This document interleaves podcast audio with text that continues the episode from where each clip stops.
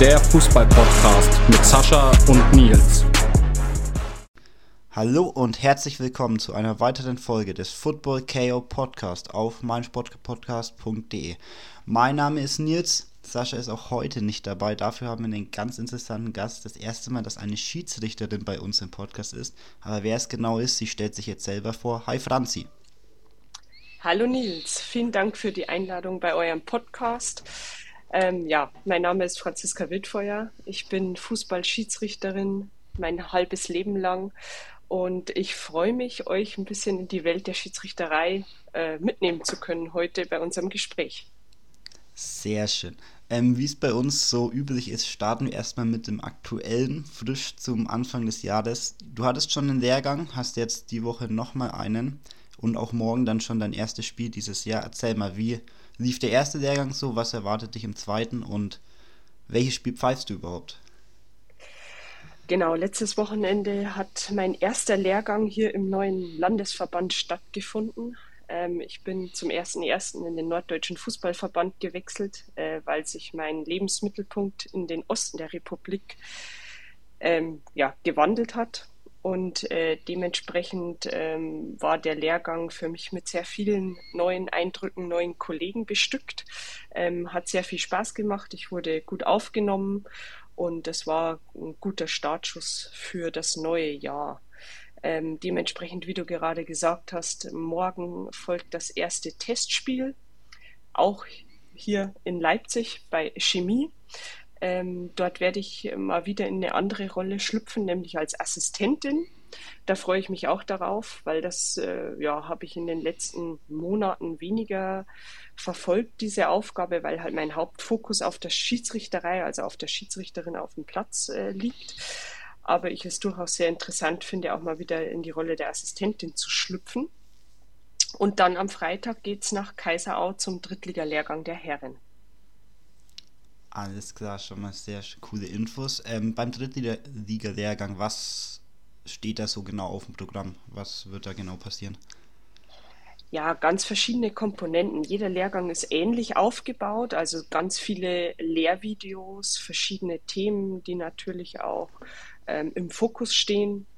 Handspiel, ich glaube, das kennt jeder, da kann man wahrscheinlich äh, jeden Tag diskutieren, wie die Auslegung ist. Aber da bekommen wir natürlich auch sogenannte Leitplanken ähm, festgelegt, auf die wir dann achten. Ähm, weitere Themen natürlich Strafraumszenen, ähm, was auch in der ersten Hälfte der Saison jetzt im Fokus stand, war das Thema Serious Foul Play, also ähm, Foulspiele, die einfach auch ähm, eine Verletzung herbeiführen können bei Spielern und es dann eine rote Karte geben muss. Ähm, und eben noch weitere Themen, die wichtig auch für uns im Team sind, zum Beispiel Kommunikation, wo wir dann auch mit zwei Piloten ähm, jetzt am Wochenende arbeiten werden und verschiedene Gesprächsleitfäden auch erarbeiten werden. Sehr interessant. Also Kommunikation ist ja generell im Fußball ein sehr wichtiges Thema und natürlich auch sehr wichtig, dass das dann auch bei den Schiedsrichtern geschult wird, wo es dann, wo die Entscheidungen dann doch sehr schnell getroffen werden müssen im Team. Auf jeden Fall, ja. Gibt es da dann auch, ähm, ja, ich sage jetzt mal Praxis, na, Modul ist das falsche Wort, aber Praxiseinheiten, die ihr jetzt da im Lehrgang habt? Also jetzt nicht speziell zum Thema Kommunikation, aber äh, wir haben natürlich äh, am Tag verteilt mindestens zwei Trainingseinheiten. Ähm, also da geht es auch um Mobility, aber natürlich auch äh, Ausdauer einfach, also ein Fitnesstest. Ähm, und die Kommunikation, also da die Praxis müssen wir uns halt einfach auf den Platz dann holen. Ähm, aber ich denke, es ist wichtig, dass wir halt da wirklich mal einen Gesprächsleitfaden festlegen, dass wir dann ähm, auch mit den Spielen da versierter werden und dann einfach mit wenigen Worten genau beschreiben können, was in den gewissen Situationen passiert, weil wie du schon gesagt hast, das geht wahnsinnig schnell. Wir müssen innerhalb von weniger, wenigen Sekunden Entscheidungen treffen. Und da ist es halt auch wichtig, dass man mit den Assistenten ähm, ja sehr zielgerichtet kommunizieren kann. Verstehe, verstehe.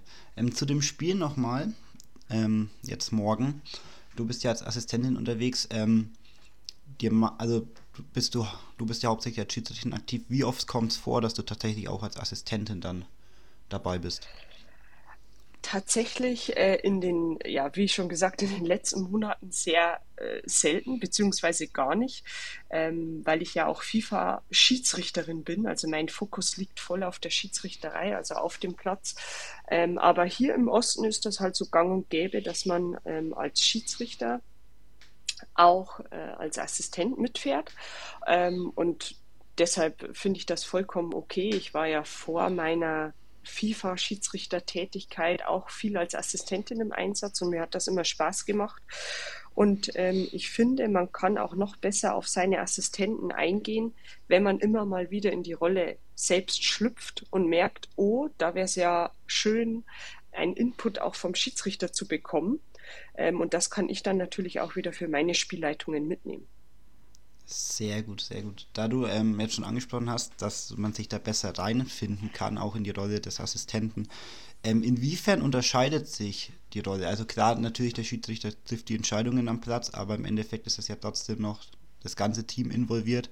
Sagst du, das ist eher, ich sage jetzt mal, weniger Druck oder ist es im Endeffekt dann doch gleich, weil man ja trotzdem im Team agiert? Also für mich steht immer das Team an, in also das hat die oberste Priorität, aber ich glaube, wenn man jetzt rein vom Druck spricht, wenn man das auch in der Öffentlichkeit sieht, dann lastet natürlich der meiste Druck auf dem Schiedsrichter, weil äh, der Name fällt irgendwie immer, egal ob jetzt eine Fehlentscheidung zum Thema Abseits war oder Strafstoß. Ähm, aber an sich die Rolle als Assistent ist, finde ich, fast noch wichtiger als der Schiedsrichter in der Mitte, weil der Assistent muss alles mitentscheiden. Egal, ob jetzt eben abseits, gut, das ist zu 100 Prozent Aufgabe des Assistenten, beziehungsweise die Hilfe des Schiedsrichters ist schon manchmal nötig bei wenigen Entscheidungen. Aber generell hat der Assistent immer die Augen überall. Also auch wenn 80 äh, Meter entfernt eine Fallsituation ist, kann es sein, dass der mal einen Input gibt und sagt, boah, von meiner Position aus äh, sieht das ganz schön heftig aus oder äh, denk mal über Gelb nach, wie auch immer. Also der muss wirklich über die ganze Spielzeit voll konzentriert sein ähm, und deshalb finde ich das auch ähm, eine ganz schwierige Aufgabe, wo ganz viel Druck an sich im Team auch auf den einzelnen Assistenten lastet. Okay, also von Druck, ich meine, als Schiedsrichter, ich glaube, vom Druck kommt man da nie los. Man sieht es jetzt in der Bundesliga, aber auch eigentlich an jedem Sportplatz, in eigentlich jeder Liga, dass sofort, wenn irgendwas mal nicht so läuft, wie man sich das wünscht, eigentlich ist es immer der Schiedsrichter. Ja. Und ich glaube, da kannst du auch schon ein Lied von singen. ähm, ja, es ist halt in unserer Gesellschaft irgendwie so, wenn man Fehler macht, ähm, dann kommt gleich Kritik andersrum, wenn man Sachen vielleicht auch mal gut macht oder jetzt als Schiedsrichter eben gut entscheidet, kommt nicht, boah, super und toll und dieser Lob, den man ja eigentlich auf der anderen Seite erwarten könnte oder würde. Ähm, und damit muss man als Schiedsrichter schon klarkommen. Das auf jeden Fall. Und ich muss auch sagen, also ich singe ja selber auch eine Fußballmannschaft und bin auch selber Spieler. Ähm, ich würde es wahrscheinlich nicht so gerne machen. ja, ich war früher auch Spielerin, da war ich auch anders. also ich mache jetzt, will jetzt dann meinen Trainerschein machen und also da sind ja dann auch, ist ja auch der Schiri-Schein mit dabei.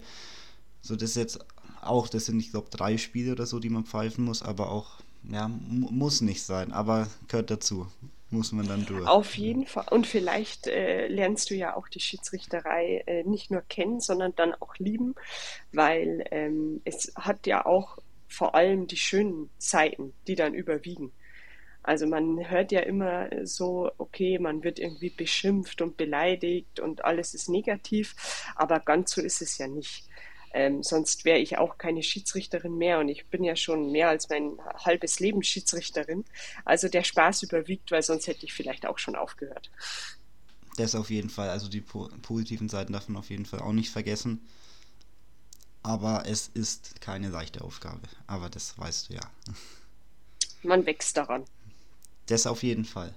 So, bevor wir aber noch weiter ähm, zu deinem Schiedsrichter-Dasein kommen, erstmal zum Anfang deiner Karriere. Wie bist du denn überhaupt zum Fußball gekommen?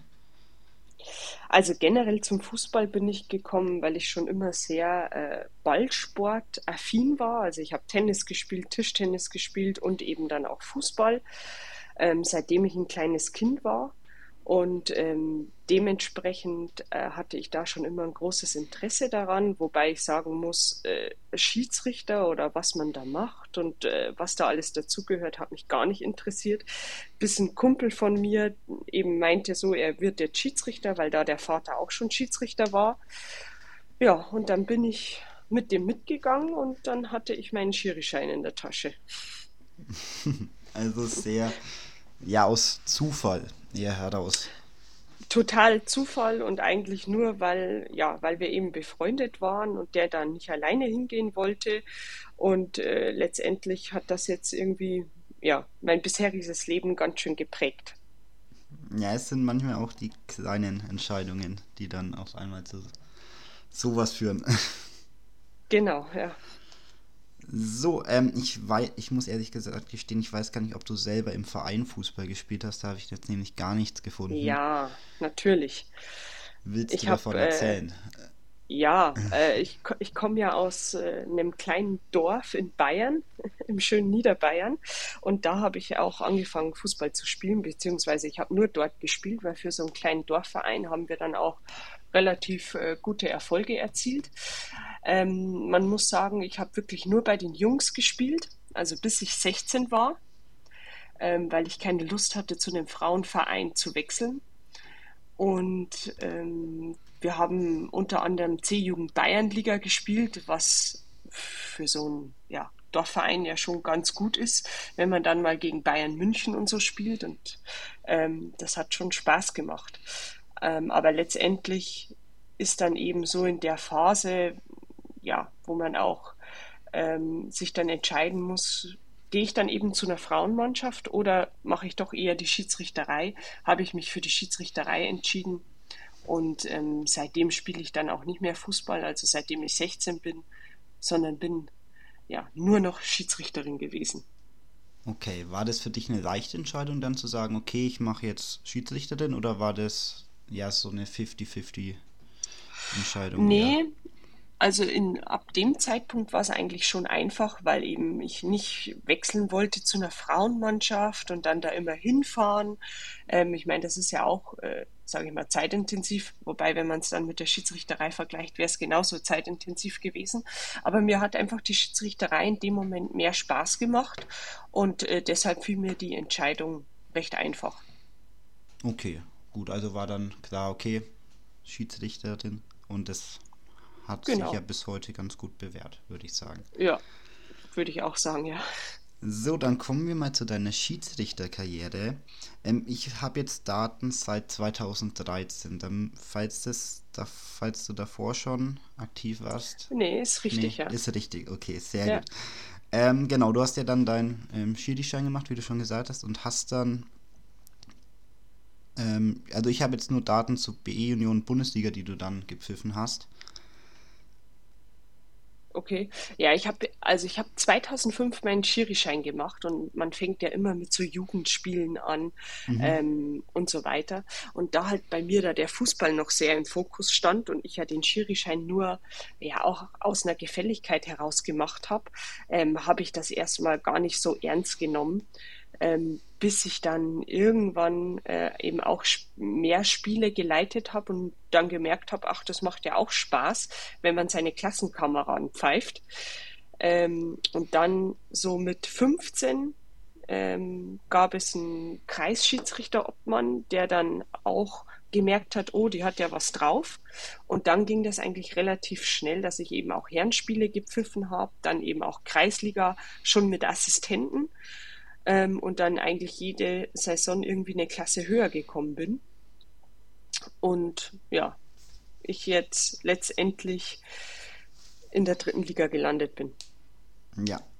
Ähm, du hast jetzt eigentlich schon so die Kurzfassung erzählt. Ich würde trotzdem ganz gerne auf die einzelnen ähm, Jahre noch eingehen. Also du hast dann 2013, 14 in der B-Union-Bundesliga, also Juniorinnen-Bundesliga so rum, angefangen und dann ein Jahr später warst du dann schon als Zweitliga-Schiedsrichterin bei den Frauen aktiv?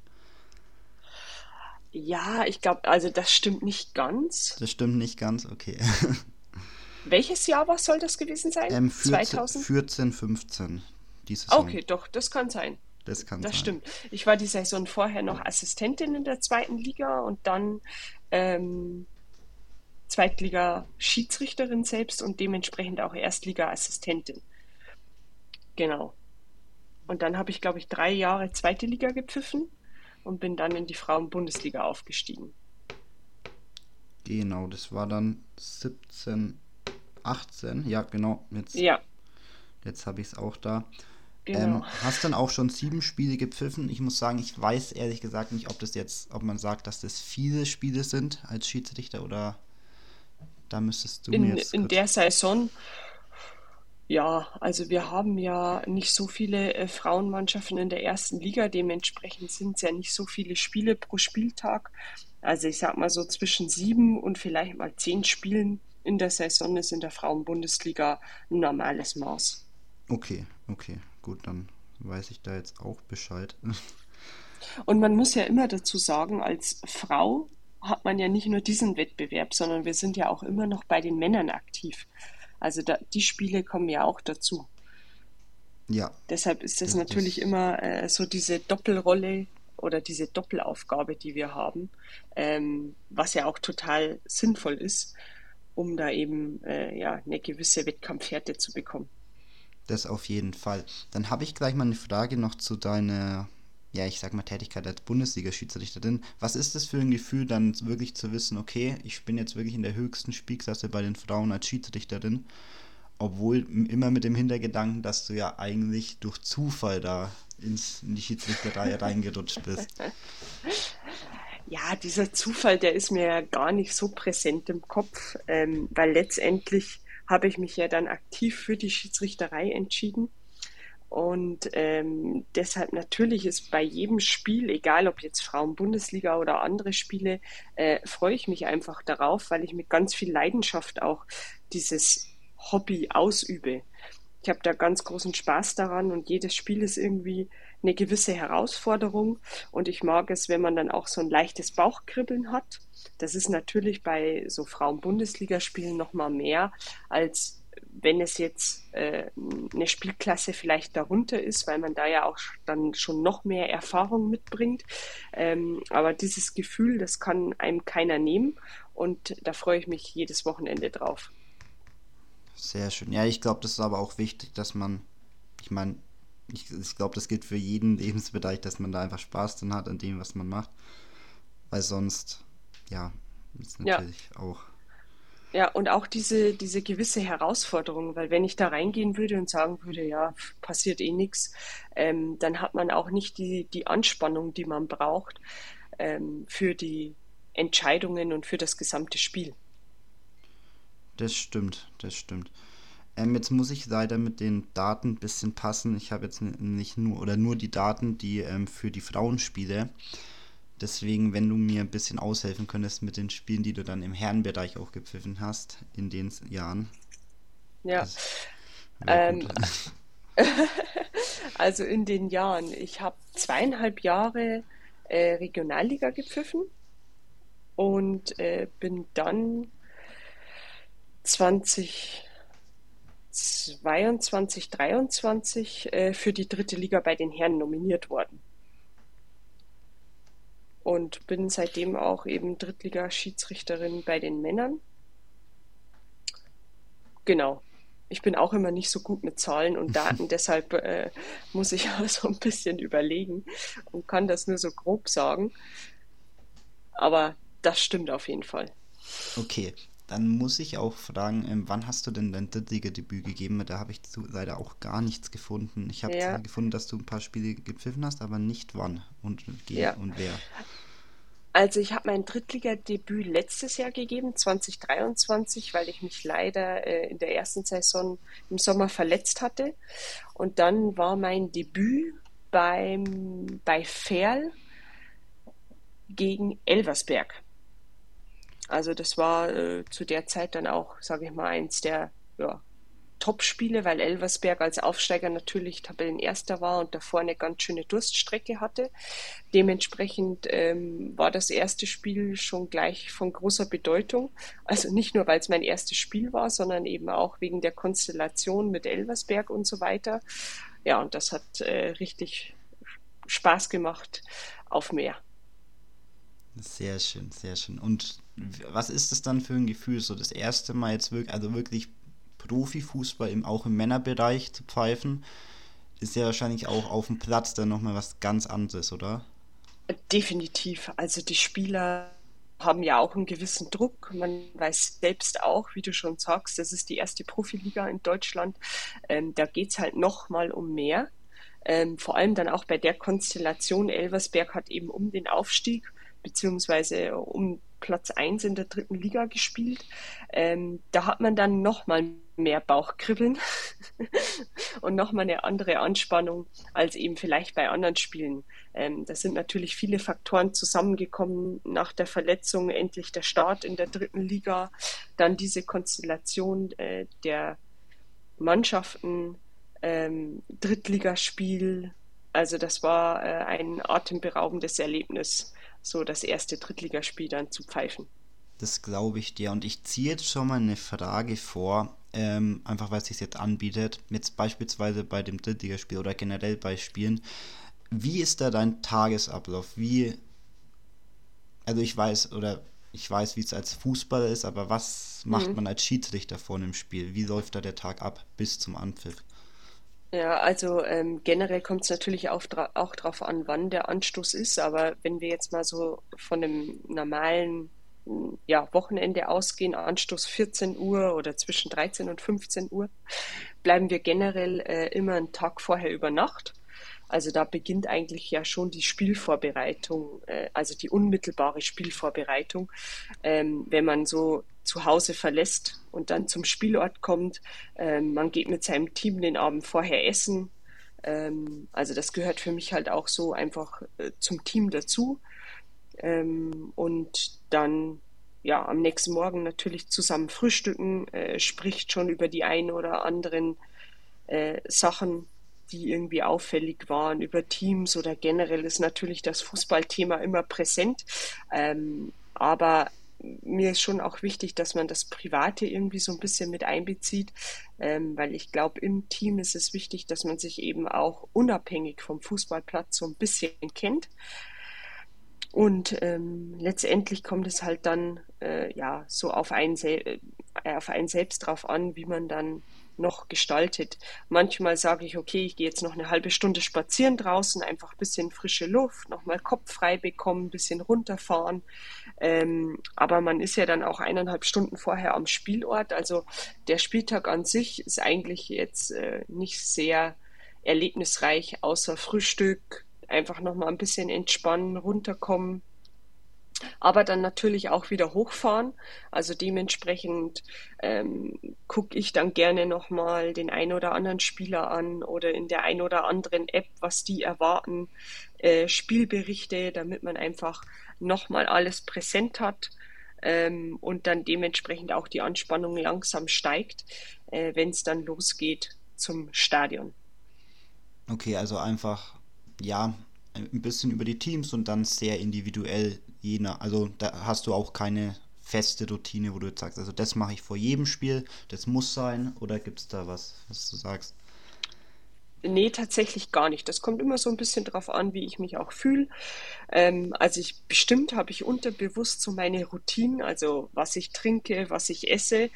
Ähm, aber jetzt nicht, dass ich sage, das muss ich haben, weil wenn es dann mal nicht klappt, möchte ich auch nicht, ähm, dass mir das irgendwie im Kopf rumgeht und ich denke, boah, jetzt hatte ich nicht meinen Energy Drink, jetzt läuft es nicht.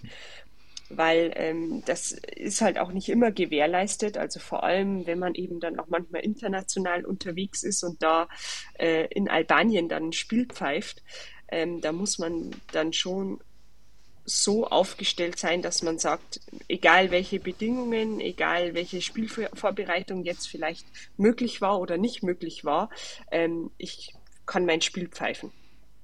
Okay, ja gut, das ist natürlich sehr wichtig. Allerdings ist beim Fußball, also gibt's, es gibt ja sehr viele Fußballer, wahrscheinlich auch Schiedsrichter, die wirklich so feste Rituale haben, sagen, okay, ich muss, ich muss vor dem Spiel das machen, ich muss das machen, sonst wird es nichts. Ja. Aber ist natürlich fast besser, wenn man keine hat, weil dann, wie du schon sagst, wenn mal was vielleicht nicht klappt, dann ja, kann man ja. trotzdem mit einem kühlen Kopf Spiel pfeifen und hat es eben nicht mehr in, im Hintergedanken. Du ja, hast das stimmt gerade schon angesprochen, ähm, mit Spielen außerhalb Deutschlands. Du bist ja jetzt auch schon länger als Schiedsrichterin für EM-Qualifikationsspiele, WM-Qualifikationsspiele eingeteilt. Meistens genau. im Jugendbereich. Wie, was ist das für ein Erlebnis? Wirklich, dass man jetzt, okay, man ist jetzt wirklich mal in einem ganz anderen Land und pfeift da auch Mannschaften oder Länder, die man, ja, wo man eigentlich jetzt nicht wirklich einen Bezug zu hat, sage ich jetzt mal, aber ja, einfach dieses Erlebnis. Man fliegt jetzt wirklich in ein anderes Land, um dort, ja, seinen ja. Job, sein Hobby auszuüben. Ja, Genau, so ist es. Man muss sich dessen halt auch bewusst sein, dass man dann wirklich acht Tage, also meistens gehen so Turniere, also wie du angesprochen hast, diese Jugendturniere U19, U17, EM, WM Quali, acht Tage. Also das heißt, man hat einen Anreisetag. Ähm, das an sich ist ja schon für manche ein Erlebnis, also in den Urlaub fliegt, nur dass es halt irgendwie Hobby, Beruf ist. Also ich sag mal, das ist so ein bisschen äh, ja beides ähm, und dann in ein anderes Land zu kommen, ähm, wo man vielleicht vorher auch noch nie war, weil es ja jetzt nicht so üblich ist, dort vielleicht auch einfach mal Urlaub zu machen. Ähm, das ist schon was Besonderes. Ähm, vor allem, wenn man dann halt da vom Flughafen abgeholt wird, zum Hotel gebracht wird ähm, und eigentlich alles organisiert ist, von Essen, wann machen wir Training, ähm, wie ist der Spieltagsablauf und so weiter. Also das ist schon privilegiert oder dass ich in diesem Fall halt äh, FIFA-Schiedsrichterin bin. Eins. So, wir sind nach den Tonproblemen wieder da. Franzi, du darfst weiter erzählen. Ja, genau. Ich habe ja gerade über den Ablauf äh, von dem internationalen Turnier gesprochen. Ähm, letztendlich alles geregelt. Man hat immer einen Matchday, dann zwei Tage Restday, beziehungsweise man sagt halt international Matchday plus eins oder dann Matchday minus eins und dann wieder Matchday. Also insgesamt drei Spieltage ähm, und dann nach dem letzten Spieltag eben auch wieder die Abreise nach Hause. Ähm, und dann halt acht Tage, die man unterwegs ist, äh, mit vielen Eindrücken. Also ja jetzt nicht nur was Fußball angeht, ähm, sondern eben auch ähm, kulturelle Eindrücke aus dem Land, wo man dann gerade ist. Äh, man hat andere Schiedsrichterkollegen aus anderen Ländern auch. Ähm, und da sammeln sich schon ganz viele Eindrücke, die man dann auch zu Hause erstmal wieder verarbeiten muss. Ähm, weil es ist ja letztendlich kein Urlaub, sondern Arbeit, ähm, die wir da auch haben. Das stimmt natürlich. Ähm, wie viel sieht man denn dann tatsächlich auch vom Land? Wenn du jetzt sagst, du hast meistens dann drei Spieltage in acht Tagen mit Hinreise, Ab Abreise, wie viel Zeit bleibt da wirklich dann sich auch eben im Austausch mit den anderen Schiedsrichtern, aber auch eben mal das Land an sich zu erkunden? Ja, also es ist immer wieder erstaunlich, wie schnell die Zeit dann auch vergeht, wenn man da wirklich äh, auf so einem Turnier ist, äh, weil halt alles sehr strukturiert ist von Mahlzeiten, von Meetings, die wir auch haben. Ähm, also wir haben ja da auch immer dann zwei internationale Beobachter vor Ort, äh, wo man dann nicht nur über die Spiele spricht, die wir eben dort leiten, sondern uns auch andere internationale Szenen angucken, dort auch ähm, verschiedene Topics dann mal haben, die die Beobachter festlegen, dass wir mal über ähm, ja, gelbe Karten sprechen, Tacklings oder äh, eben auch Strafraumsituationen. Ähm, also das heißt, der Tag ist total durchstrukturiert und dementsprechend bleibt auch wirklich nicht so viel Zeit, dann ähm, irgendwie das Land zu erkunden aber ähm, eigentlich ist es immer so, dass wir wirklich einen ähm, Tag frei haben, wo wir halt dann auch als Gruppe ähm, irgendwie einen Ausflug machen. Und da kann man dann schon einiges aufsaugen, beziehungsweise auch äh, die Betreuer vor Ort sind ja Einheimische und da kriegt man ja schon auch ähm, viele Sachen mit, die vielleicht da eben ganz normal sind, Gewohnheit sind, ähm, die dann eben anders sind, als wir sie kennen. Verstehe, aber ich glaube, das ist auch wichtig, dass man dann eben nicht nur wirklich in ein anderes Land liegt, um dort zu pfeifen, sondern dann eben auch ein bisschen was von der Kultur da mitnimmt, weil es soll ja dann trotzdem noch ein Ausgleich da sein. Genau, auf jeden Fall, damit man auch ähm, eben jetzt wirklich nicht die acht Tage nur Fußball, Fußball, Fußball und Entscheidungen und ähm, ja, man wird ja auch benotet. Also es ist ja auch da wieder der gewisse Druck, dass man sich gut präsentiert, gute Spielleitungen zeigt, ähm, eben auch, dass man dann mal wieder runterkommt, äh, mal einen Tag kein Training ähm, und sich sozusagen resettet und wieder neu dann auf äh, meistens den letzten vorbereitet. Sehr gut, das bringt mich dann auch gleich zu einer Frage, weil du gerade schon gesagt hast, dass ihr dann auch bewertet werdet oder allgemein beobachtet werden werdet vom Verband auch. Wie läuft dann so eine Bewertung ab? Also ähm, ja, wie wird euch das dann praktisch übermittelt? Kriegt ihr da ein Dokument oder setzt ihr euch da dann wirklich als ähm, Gespann mit eben diesem Beobachter, den Beobachtern zusammen und unterhaltet ihr euch oder wie, wie ist das genau? Also im Grunde äh, sind es verschiedene Komponenten, die so ein Coaching oder Beobachtungsgespräch oder die Beobachtung im Allgemeinen enthalten. Ähm, das ist einmal, dass der Beobachter natürlich vor Ort ist im Stadion und wir dann äh, unmittelbar nach dem Spiel, also noch im Stadion, ein ganz, ganz kurzes Feedback bekommen. Also meistens nur ja gut gemacht oder einfach nur ein Händedruck. Ähm, das kommt immer ganz drauf an, wie natürlich der oder die Beobachterin dann auch so drauf sind.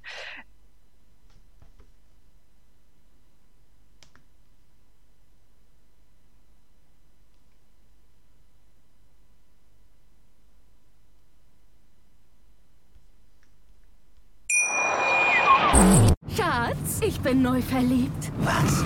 Da drüben. Das ist er. Aber das ist ein Auto. Ja, eben. Mit ihm habe ich alles richtig gemacht. Wunschauto einfach kaufen, verkaufen oder leasen. Bei Autoscout24. Alles richtig gemacht. Vernimmt sich, was man will, dann wilde Gerüchte entstanden. Fast nichts davon stimmt. Tatort. Sport. Wenn Sporthelden zu Tätern oder Opfern werden, ermittelt Malte Asmus auf meinsportpodcast.de. Folge dem True Crime Podcast, denn manchmal ist Sport tatsächlich Mord. Nicht nur für Sportfans.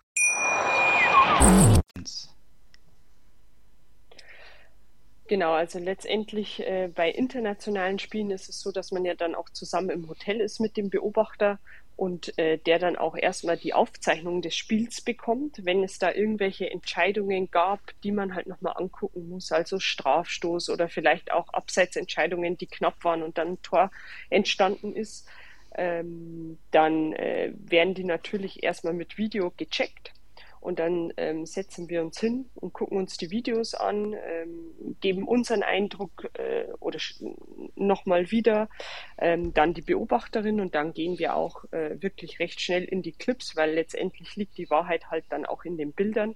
Und äh, je nachdem, welcher Wettbewerb, kann man da schon ganz viele Situationen gut auflösen. Ähm, und dementsprechend fällt halt dann die Bewertung aus. Also meistens geht es halt schon um die spielentscheidenden Situationen. Also gelbe Karten, rote Karten, Strafstoßentscheidungen, aber natürlich auch der gesamte Spieleindruck sind wichtig. Ähm, und dann wird von der Beobachterin oder dem Beobachter ein, ein Beobachtungsbogen geschrieben, wo dann verschiedene Kriterien ähm, ja, abgearbeitet werden müssen von dem Beobachter, ähm, wo eine Bewertung dann geschrieben wird und dann eben auch eine Note erfolgt. Okay, ist das dann wie in, also wie man es vom Kicker zum Beispiel auch kennt, einfach 1 bis 6, ganz oder ist das in nee. Punkten oder wie ist das, wird das genau bewertet dann? Genau, da gibt es ein Punktesystem. Ähm, das ist auch jetzt schon wirklich sehr unterschiedlich. Also hier in Deutschland haben wir ein anderes Punktesystem als jetzt zum Beispiel noch international.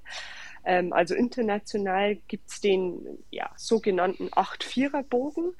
Ähm, also da gibt es im Grunde Noten von 0 bis 10, wobei man sagen muss, dass halt die Standardnote ähm, zwischen 8,3 und 8,4 liegt. Also das ist ein normales Spiel, wo man eine gute Spielleitung ähm, hinlegt.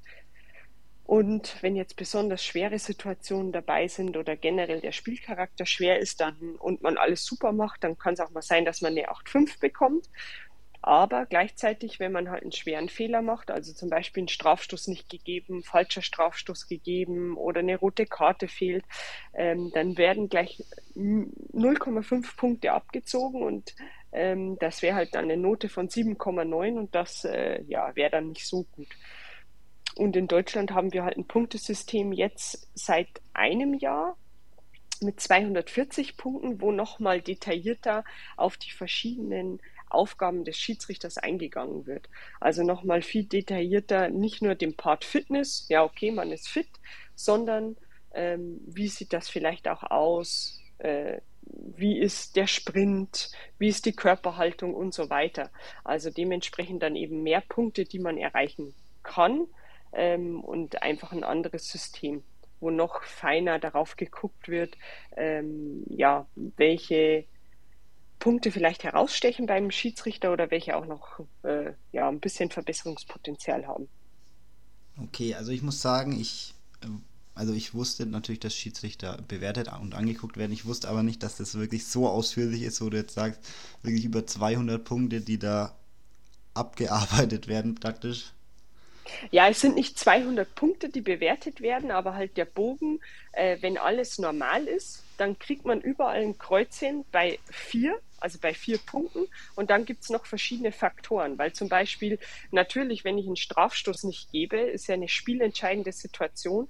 Das hat einen höheren Faktor als äh, jetzt meine Fitness. Also es ist natürlich auch wichtig für die Entscheidungen, ähm, aber letztendlich ist der Faktor bei so einer spielentscheidenden äh, Situation noch höher als jetzt bei was, wo man sagt, okay, das, da muss man daran arbeiten, aber das ist jetzt nicht so entscheidend wie eben äh, diese Entscheidung, die man vielleicht falsch getroffen hat.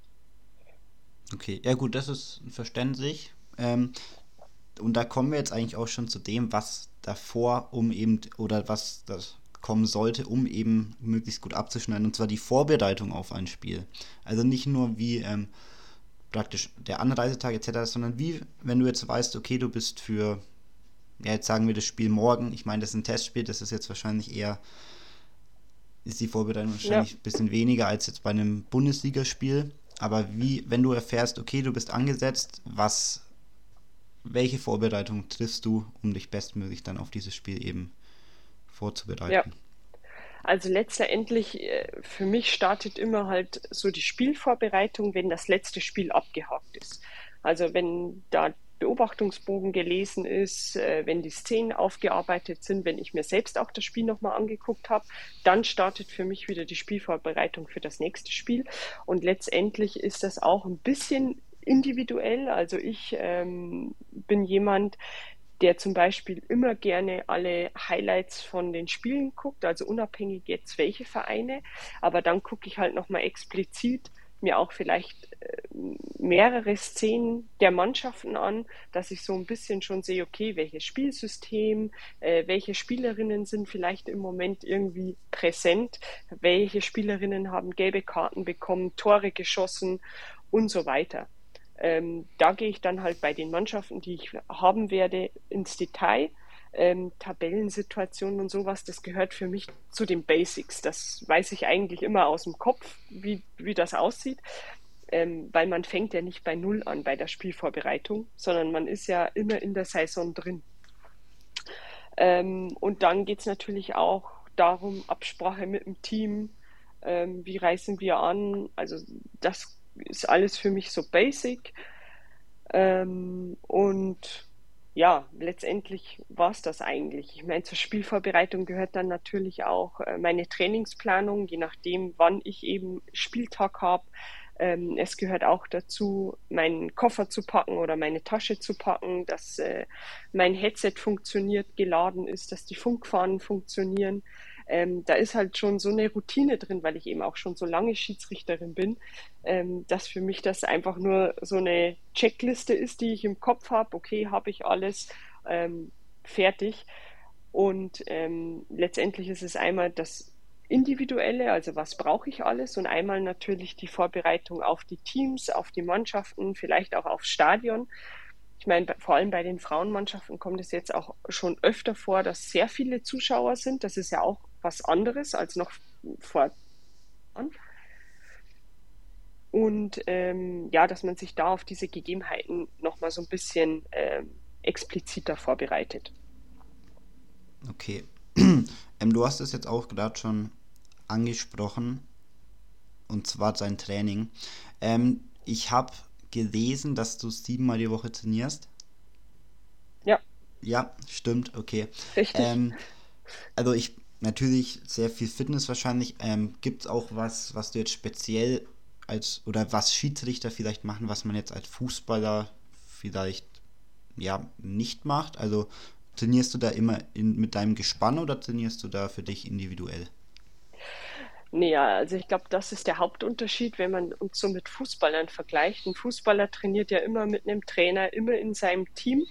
Ähm, klar machen die auch manchmal so äh, Laufeinheiten für sich selbst, aber als Schiedsrichter ist man halt eigentlich zu 99 Prozent auf sich selbst gestellt. Ähm, jeder hat ja auch andere Sachen, die er vielleicht noch spezieller trainieren muss. Ähm, und also ich trainiere wirklich eigentlich zu 99 Prozent allein. Das ist, hängt einmal einfach an der Tagesstruktur.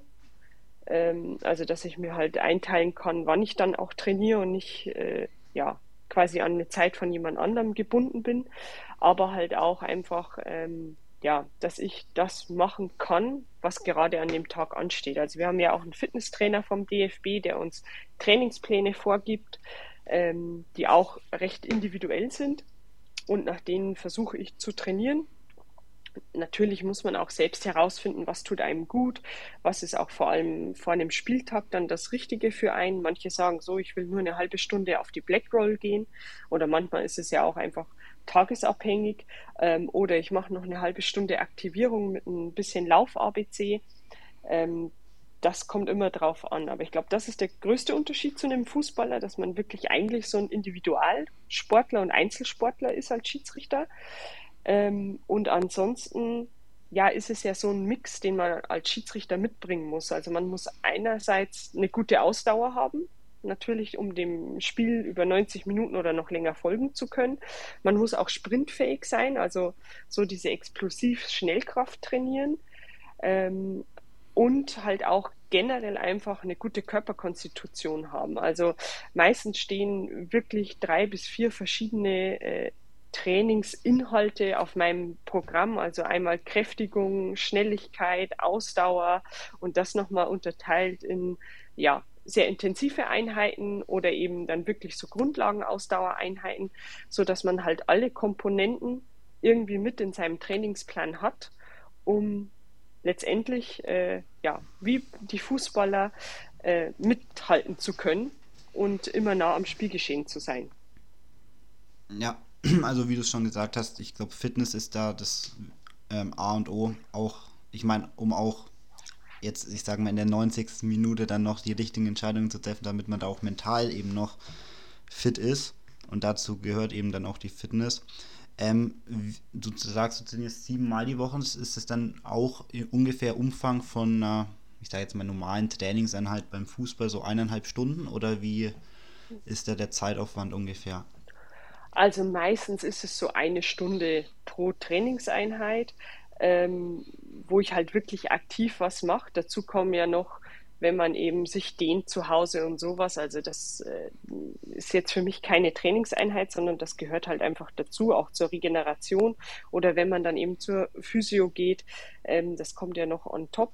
Aber generell ist so eine Stunde ähm, ist eigentlich bei mir immer Standard von der Trainingseinheit.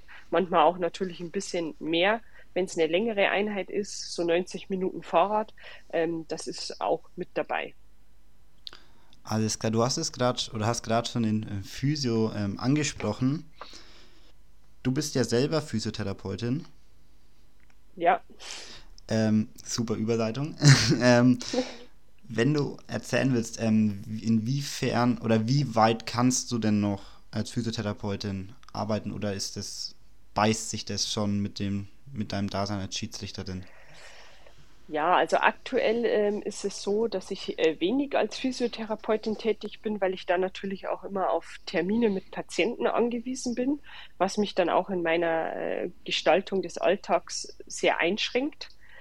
Ähm, dementsprechend ähm, mache ich im Moment da eben wenig, ähm, wobei ich da eben auch mir die Flexibilität erhalten will und äh, dann jederzeit sagen kann, so jetzt äh, erhöhe ich da den Arbeitsaufwand ein bisschen.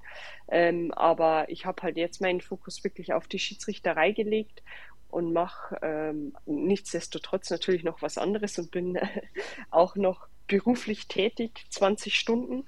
Aber da habe ich mir halt einfach was gesucht, wo ich auch diese Flexibilität wieder habe, ähm, dass ich eben den Laptop mitnehme, auch wenn ich international unterwegs bin und von dort aus arbeiten kann. Verstehe. Ähm, dann noch eine ganz basic Frage: Wie bist du denn ähm, zur Physiotherapie gekommen? Ja, letztendlich auch durch die Leidenschaft zum Sport. Ähm, ich habe ein Praktikum gemacht und äh, habe da eben auch äh, mal so einen Tag bei einem Therapeuten mit reingeguckt. Und das hat mich so begeistert, einfach diese, diese Kombi auch aus der Bewegung einerseits, aber eben auch die, ja, den Körper zu bearbeiten und ihn dadurch vielleicht auch wieder leistungsfähiger zu machen, ähm, wenn man dann eben auch das Training dementsprechend anpasst. Und das hat mich so begeistert, dass ich gesagt habe, ich möchte Physiotherapeutin werden, ähm, anderen Menschen helfen und einfach meinen eigenen Körper auch noch besser kennenlernen.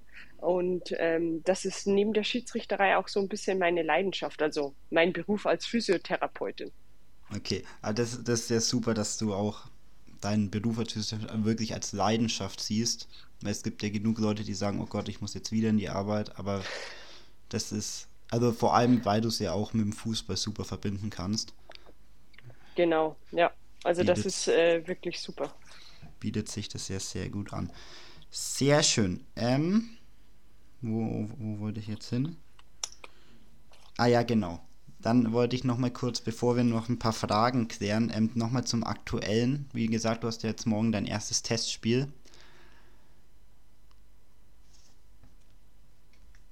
Und da wollte ich mal fragen, ähm, wie, inwieweit weißt du denn schon, was jetzt für dich in der zweiten Saisonhälfte, jetzt nach der Winterpause, schon alles ansteht als Schiedsrichterin?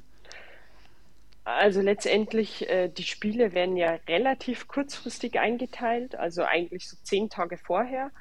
Ähm, äh, ich weiß jetzt natürlich meine Lehrgänge und dann geht es Ende Januar halt auch wieder mit dem Spielbetrieb los, also zumindest mit den Einsätzen für mich. Ähm, aber da stehen noch keine Ansetzungen fest. Ähm, dementsprechend man weiß, dass man am Wochenende wahrscheinlich unterwegs ist, aber was es dann genau ist, äh, das erfährt man halt dann relativ kurzfristig. Okay, ähm, gibt es schon, ich muss jetzt sagen, bei der Jugend weiß ich gar nicht genau, aber gibt es Turniere im Sommer, diesen Sommer, wo du schon, oder wo du, wo es wahrscheinlich ist, dass du pfeifen wirst? Ähm, nee, also es, im März sind wieder so U17, U19 äh, Quali-Turniere. Ähm, da gehe ich eigentlich fest davon aus, dass die, da wieder äh, acht Tage dann international anstehen. Ähm, aber vor allem auch im Frauenbereich ist ja durch die Nations League ganz viel dazugekommen. Die Champions League geht dann auch in seine Endphase, ähm, wo dann für mich natürlich auch das Thema Videoassistent wieder äh, ja, in den Vordergrund kommt, weil ich da ja auch international unterwegs bin, aber auch eben als Schiedsrichterin. Also es ist ein bisschen eine Wunderkiste, was dann alles ansteht. Ähm, aber ich hoffe, da kommen viele tolle Spiele und schöne Erlebnisse wieder dazu. Das hoffen wir natürlich auch, da drücken wir dir auch jetzt schon mal die Daumen. Ähm, weil du jetzt gerade äh, die, ähm, die Aufgabe als Videoassistent so rum ähm, angesprochen hast, was, also wir, ich sage jetzt mal, wir Fußballfans, wir kennen das ja immer nur aus dem Fernsehen, okay, da sitzt irgendjemand in irgendeinem Raum und schaut sich das an. Ähm, aber wie, wie ist das wirklich? Also so vom Ablauf her, wie interagiert man da mit den Schiedsrichtern? Genau, wie ist das so deine Tätigkeit dann? Ja, also letztendlich hat man als Videoassistent auch, äh, ich sag mal, ein bisschen eine andere Spielvorbereitung, aber sie weicht jetzt nicht so groß äh, von dem Team auf dem Platz ab, weil letztendlich haben wir als Team, also der Videoassistent und der AVAR, also der Assistent vom Videoassistenten und dann eben der Operator, also der die ganzen Bilder dann äh, einem auf den Bildschirm zieht, ähm, haben vor dem Spiel genauso eine Absprache wie das Team eben vor Ort. Und ähm, wir, beziehungsweise meistens der Videoassistent, ähm, spricht halt auch vorher mit dem Hauptschiedsrichter auf dem Feld ähm, und macht eine Absprache, wie, also wie will er die Kommunikation haben. Da ist ja ganz viel vorgegeben, weil da gibt es eben schon so einen Leitfaden, ähm, der ausgearbeitet wurde, an dem man sich hält aber trotzdem, was einem vielleicht wichtig ist und so weiter. Ähm, man ist auch eine Stunde vorher dann im VAC in Köln, also im Videocenter, ähm, damit man eben schon auch letztendlich eine ähnliche Spielvorbereitung hat, wie eben, wenn man, wie wenn man selbst auf dem Platz steht. Nur, dass man da vorm Bildschirm sitzt und dann nicht äh, rausläuft auf dem Rasen und anpfeift. Okay, aber von der Vorbereitung so, ich schaue mir die Spiele oder ich schaue mir ja, Spielerinnen, Spieler an, schaue, was, passi was passiert ist, die letzten Spiele, gelbe Karten, Tore etc. etc. Da ist der Ablauf eigentlich der gleiche. Genau, das ist der gleiche. Wir äh, bekommen ja auch äh, jeden, nach jedem Spieltag ähm, verschiedene Videoclips, also was auffällig war, mit einer Beschreibung und natürlich auch mit einer Musterlösung in Anführungszeichen. Ähm, also deshalb, man ist immer in seinem ja, Tagesrhythmus, in seinem Spieltagsrhythmus drin und spricht halt nochmal über aktuelle Szenen, über Spieler, die vielleicht auffällig waren, auch bei den beiden Teams, die man dann hat. Ähm, also das ist wirklich relativ identisch und man hat halt dann einfach schon seinen Rhythmus und diese Routine entwickelt, dass man da eben auch gut vorbereitet ins Spiel geht. Okay, sehr gut, wunderbar. Ähm, dann wäre es das jetzt erstmal gewesen. Ich, wir hätten noch ein paar Fragen, die uns gestellt wurden. Ja, sehr gerne. Wenn du die gerne oder wenn du die beantworten möchtest. Ja. Ähm, und zwar habe ich einmal vom Luca dein schwer, was war bisher dein schwerstes Spiel? Oh, mein schwerstes Spiel zu leiten. Ähm, ich hatte in der Saison, bevor ich in die dritte Liga gekommen bin, ein Regionalligaspiel in der Regionalliga Nord. Das war Teutonia. Und ähm, ja, das war sehr warm an dem Tag. Und irgendwie war das Spiel von der ersten bis zur letzten Minute total verrückt. Also es ging schon vorm Spiel sogar los, ähm, dass die Mannschaften irgendwie mit identischen Farben spielen wollten und die auch ähm, ja, gar nicht verstanden haben, warum ich das nicht äh, zulassen kann. So, also irgendwie schwarz-weiß-schwarz gegen weiß-schwarz-weiß. Also wie soll man da als Schiedsrichter oder auch als Assistent das auseinanderhalten können? Ähm, und dann war die Stimmung schon irgendwie so ein bisschen geladen und das hat sich durch, durch das ganze Spiel gezogen. Auch äh, dann schon im Vorwege war irgendwie bekannt, dass der eine Trainer nach der Saison das, äh, die Mannschaft verlässt und war alles äh, ja so ein bisschen erhitzt. Das hat sich auf die Spieler übertragen, hat sich auf das Spiel übertragen, hat sich vielleicht dann irgendwie auch auf mich übertragen, weil ich mich dann auch emotionalisieren habe lassen. Ähm, und letztendlich hatte ich da, glaube ich, elf oder zwölf gelbe Karten. Und ähm, das Spiel war wirklich verrückt und das ist mir jetzt so äh, in Erinnerung gerufen worden bei der Frage. Okay, wie, wie war da der Endstand? Weißt du das noch? Oh, nee, ich kann ich dir nicht mehr sagen. Ich weiß nur noch, dass ich ganz viele gelbe Karten hatte und das echt äh, sehr anspruchsvoll war zu leiten und das alles in einigermaßen geregelten Bahnen zu halten. Okay, ähm, wenn ich fragen darf, wurdest du bei dem Spiel auch beobachtet? Ja, wurde ja. ich. Ja. Wie war da die Bewertung? Ähm, ja, die war, die war sehr gut. Also die war gut. Da war jetzt, also es war nichts falsch, aber wir haben durchaus darüber geredet. Es ist ja nicht normal oder nicht üblich bei einem Spiel so viele gelbe Karten zu haben. Und natürlich haben wir über die eine oder andere Situation gesprochen und deshalb habe ich auch eben gesagt, ich war dann auch ein bisschen emotionalisiert und habe vielleicht eben dann nicht äh, nochmal versucht, alle ein bisschen runterzuholen, runterzukühlen, auch mit kommunikativen Mitteln zu arbeiten, sondern habe dann eben auch mal einfach eine gelbe Karte gezogen, weil ich dachte, okay, es hilft hier heute eh nichts anderes. Aber anscheinend hat das ja auch nicht so geholfen. Ähm, also natürlich, es gibt ja immer so Situationen, wo man sagt, ja, wenn man die Situation an sich betrachtet, ist das nicht falsch, Aber wenn man den Spielverlauf betrachtet, wäre was anderes vielleicht besser gewesen. Alles klar. Okay. Gut. Dann zur nächsten Frage. Und zwar nach deiner coolsten Erfahrung als Schiedsrichterin. Meine coolste Erfahrung, ah, da gibt es, glaube ich, mehrere. Also ich äh, rede jetzt so ein bisschen aus dem Bauch heraus, was mir dann immer so einfällt, wenn du die Frage stellst. Ähm, es gibt ganz viele Erlebnisse, ähm, unter anderem kam letzte Saison, also ich bin immer schlecht mit so Daten, Zahlen und Fakten, aber das ist mir halt in Erinnerung, da kam äh, eine Spielerin und meinte, äh, danke für die Spielleitung, weil du so gepfiffen hast, war das Spiel für uns so cool. Also sie hat mir quasi auch als Feedback gegeben, ähm, dadurch, dass ich vielleicht relativ großzügig gepfiffen habe, eine gute Zweikampfbewertung hatte, ähm, dass das auch für sie selbst total Spaß gemacht hat, weil ich einfach wollte, dass die nur Fußball spielen. Ähm, sowas finde ich immer super nett auf der einen Seite, aber auch ein cooles Feedback für mich als Schiedsrichterin, weil auf das kommt es mir eigentlich drauf an. Also ich bin ja nicht da, um äh, irgendwie den Regelhüter zu spielen, sondern mir ist immer wichtig, dass eben auch ein schöner und attraktiver Fußball gespielt werden kann in den entsprechenden und den Rahmen gebe ich dafür vor, also den entsprechenden Rahmen. Ähm, aber unter coole Erlebnisse würde ich auch zum Beispiel letzte Saison nehmen, ähm, das Rekordspiel in der Frauenbundesliga Köln gegen Frankfurt, wo, der, wo ein Zuschauerrekord aufgestellt wurde im Rhein-Energiestadion.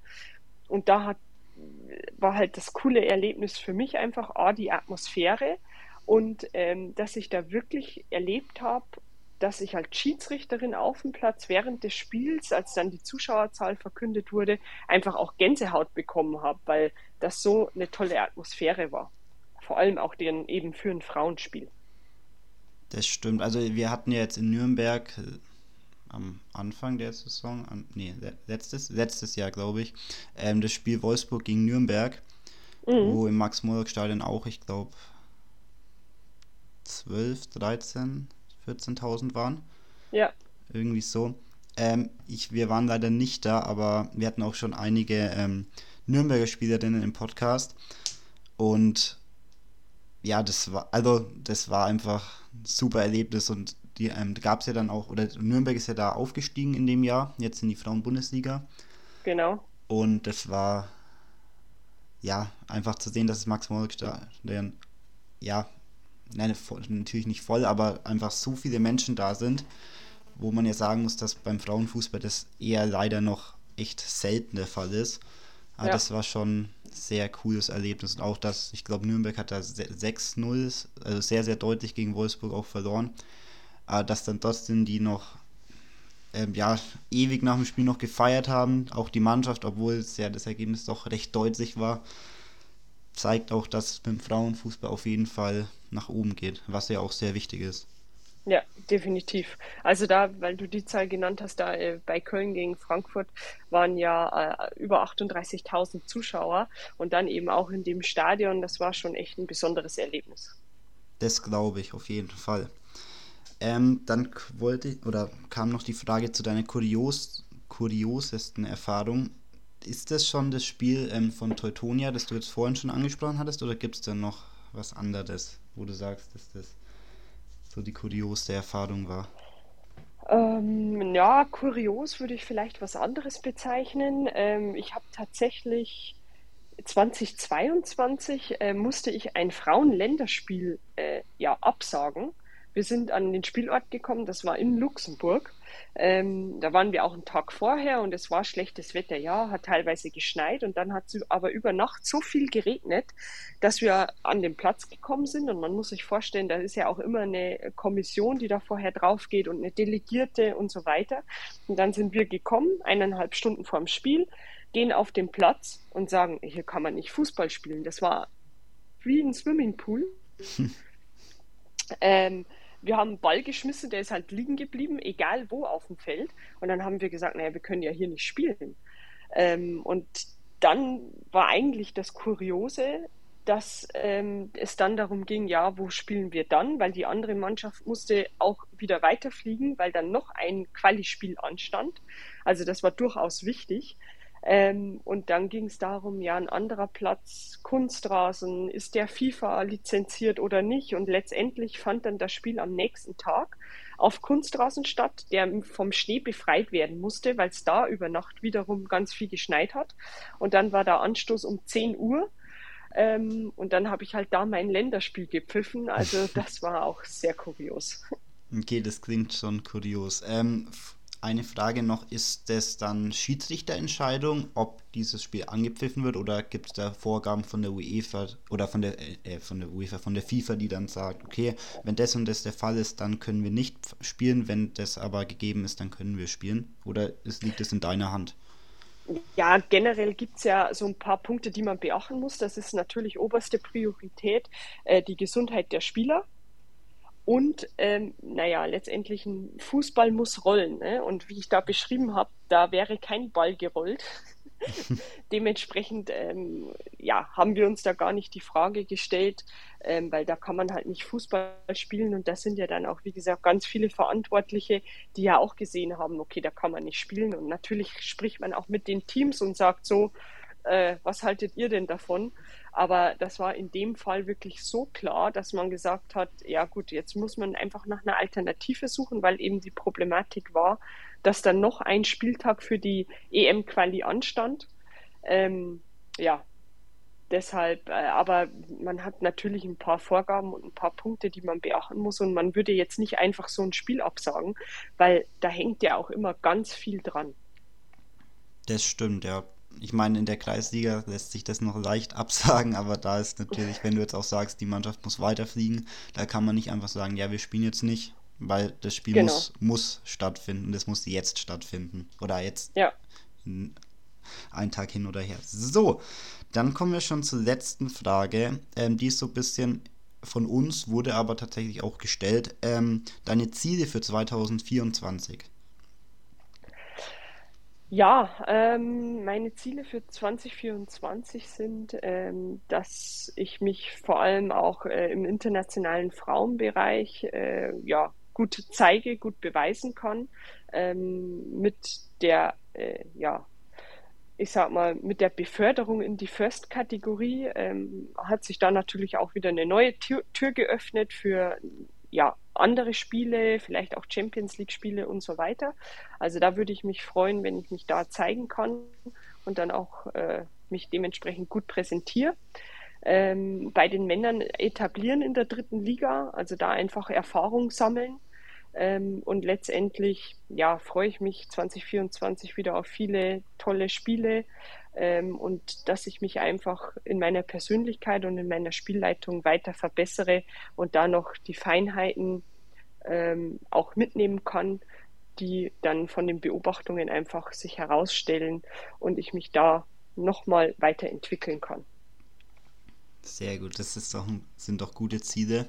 Da wünschen wir dir auf jeden Fall ganz, ganz viel Erfolg dabei. Drücken die Daumen, dass du ja auch dieses Jahr wieder ähm, ja, ein glückliches Händchen bei den Spielen hast, sage ich mal. Ähm, ja, das wär's eigentlich von mir. Ich, außer du hättest noch etwas, was du loswerden nee, möchtest. Vielen Dank, hat Spaß gemacht. Ähm, und dann freue ich mich, äh, ja, wenn wir uns vielleicht in ein paar Jahren wiederhören und uns dann wieder updaten. Schatz, ich bin neu verliebt. Was?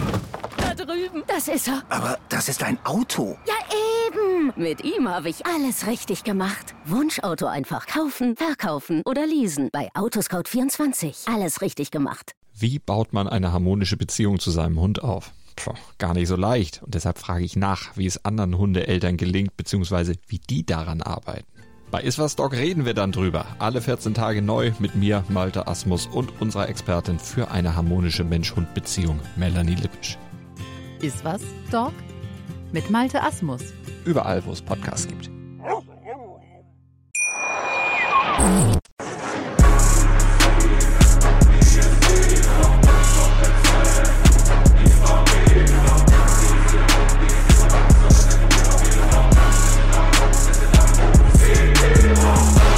Football KO, der Fußball-Podcast mit Sascha und Nils. Bin neu verliebt. Was? Da drüben. Das ist er. Aber das ist ein Auto. Ja, eben. Mit ihm habe ich alles richtig gemacht. Wunschauto einfach kaufen, verkaufen oder leasen. Bei Autoscout24. Alles richtig gemacht.